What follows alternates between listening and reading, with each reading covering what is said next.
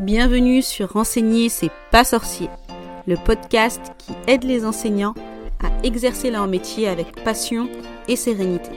Je suis Samer, enseignante depuis 16 ans et psychopraticienne. Et ma mission avec ce podcast, c'est de t'aider à bien gérer ta classe, à accompagner tes élèves, même ceux qui ont des profils différents, et surtout à t'épanouir en tant que prof. Chaque semaine, je te partage mes conseils, mes astuces, des outils et aussi des retours d'expérience d'autres professeurs afin de t'inspirer et de te sentir soutenu. Ici, c'est comme une salle des profs. On est entre nous, dans la bienveillance et le respect, au service d'une mission commune, l'éducation des enfants, qui sont les adultes de demain. Alors, pour que ta vocation continue de rimer avec passion et motivation, et pas avec pression ou dépression, installe-toi confortablement. C'est parti. Bienvenue dans ce nouvel épisode et aujourd'hui on va aborder un sujet pas très fun, pas très drôle, mais ô combien important et essentiel. Je parle du stress et du burn-out chez les enseignants qui a longtemps été tabou. Mais heureusement, depuis quelques années, on en parle de plus en plus. Et qui dit information sur ce sujet dit également prévention. Le métier d'enseignant est l'un des plus nobles et des plus gratifiants qui soient, mais il peut être aussi l'un des plus stressants. Aujourd'hui, nous allons explorer ce sujet sensible en nous penchant sur les causes, les effets et les stratégies pour faire face au stress et prévenir le burn-out dans le monde de l'enseignement. Pour commencer, je vais d'abord faire quelques rappels concernant le stress et le burn-out pour qu'on parle bien tous de la même chose et qu'on soit sur la même longueur d'onde.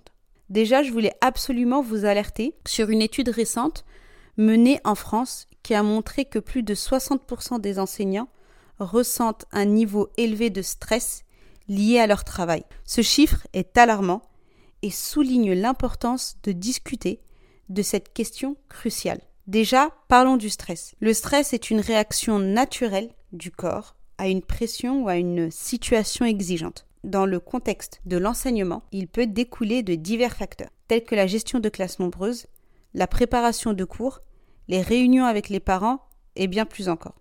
Le burn-out, quant à lui, c'est un stade avancé de stress chronique. Il se caractérise par un épuisement émotionnel profond et une dépersonnalisation, c'est-à-dire la perte d'engagement envers les élèves et le métier et une diminution de l'accomplissement personnel.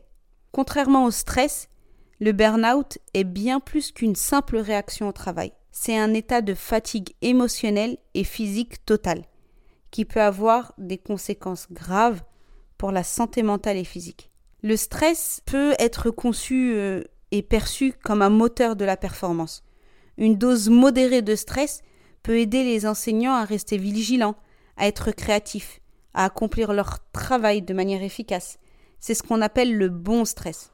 Mais lorsqu'il devient chronique et incontrôlable, le stress peut évoluer en burn-out, ce qui peut avoir un impact dévastateur sur la vie professionnelle et personnelle d'un enseignant. Comprendre la différence entre le stress et le burn-out, c'est essentiel.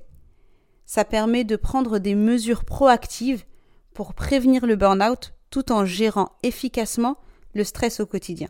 Avant de parler des solutions justement pour lutter contre le stress, je voulais parler des causes du stress chez les enseignants.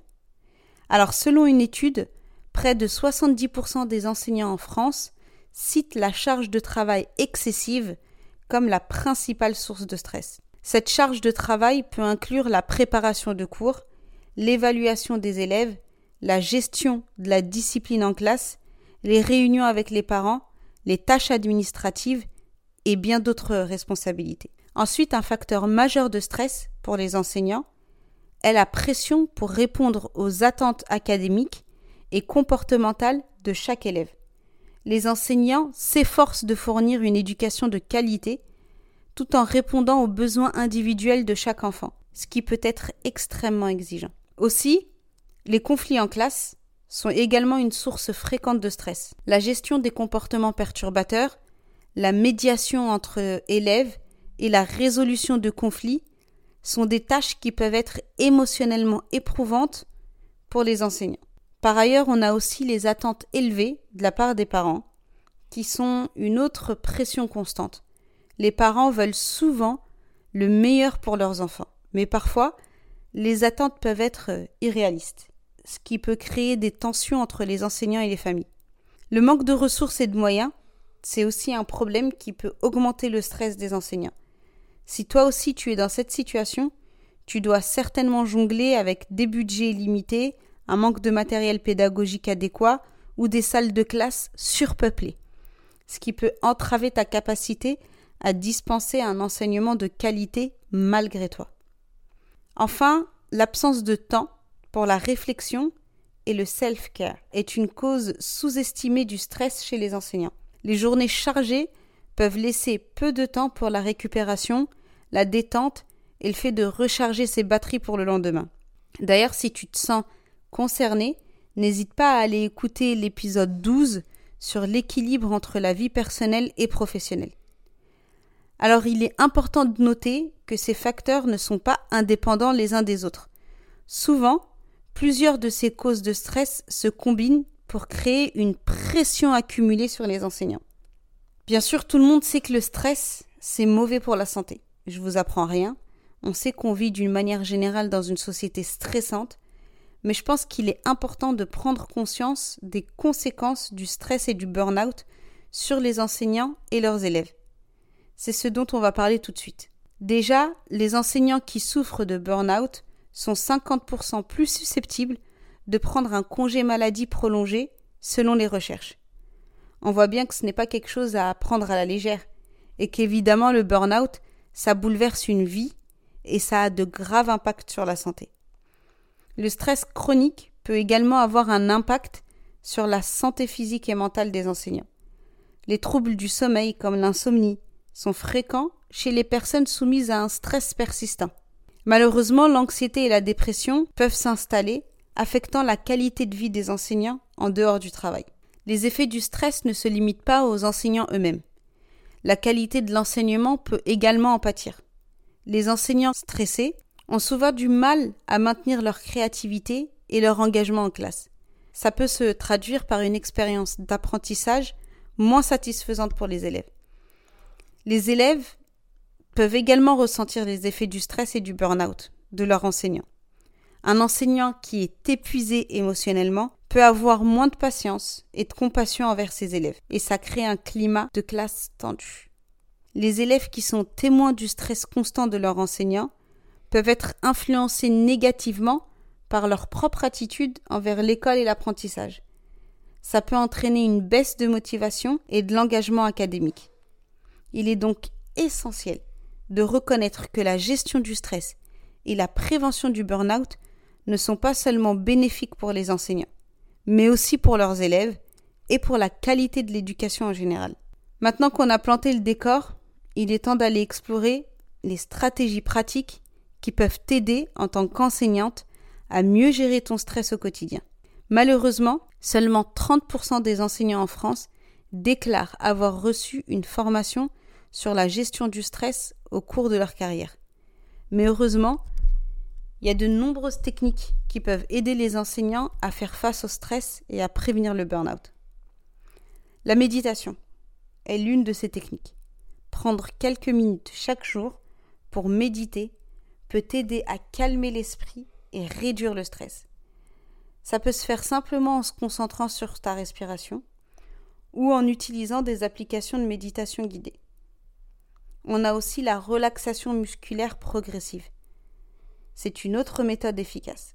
Cette technique consiste à contracter et à détendre délibérément chaque groupe musculaire du corps pour relâcher les tensions. Elle peut être particulièrement utile en fin de journée pour détendre les muscles crispés. Si tu as l'habitude de pratiquer le yoga, tu as peut-être déjà fait ce type d'exercice. En parlant d'exercice, l'exercice physique régulier, c'est aussi une arme puissante contre le stress. L'activité physique libère des endorphines, les hormones du bien-être qui peuvent améliorer l'humeur et réduire le stress. Il va être essentiel de te trouver une forme physique qui convient à ton emploi du temps et à tes préférences personnelles. Par exemple, si tu détestes courir, tu peux aller nager, faire des cours de danse, aller à la salle de sport, comme tu le souhaites. Je t'invite aussi à extérioriser ce que tu ressens. Discute de tes préoccupations avec tes collègues, des amis, un psychologue. Ça va vraiment t'aider à te décharger émotionnellement, à trouver un soutien qui va être précieux, voire salvateur, et te libérer de tout ce stress que tu cumules. Enfin, j'insiste sur le fait de rappeler que demander de l'aide est une force, pas une faiblesse. Si le stress devient écrasant, il est crucial de rechercher le soutien de professionnels de santé mentale, qui peuvent fournir des stratégies de gestion du stress adaptées à ta situation. Voilà, cet épisode euh, touche à sa fin. J'espère que je ne t'ai pas trop déprimé, mais c'est un sujet encore tabou et il faut oser en parler. Donc si tu as reconnu certains signes d'un stress omniprésent dans ta vie, n'hésite surtout pas à mettre en pratique ces conseils et à te faire accompagner. Prends soin de toi. Merci d'avoir écouté cet épisode d'enseigner c'est pas sorcier jusqu'à la fin. Si tu l'as apprécié, je t'invite à le partager à d'autres enseignants et enseignantes. Et pour ne pas rater les prochains épisodes, abonne-toi au podcast sur ta plateforme préférée. À bientôt!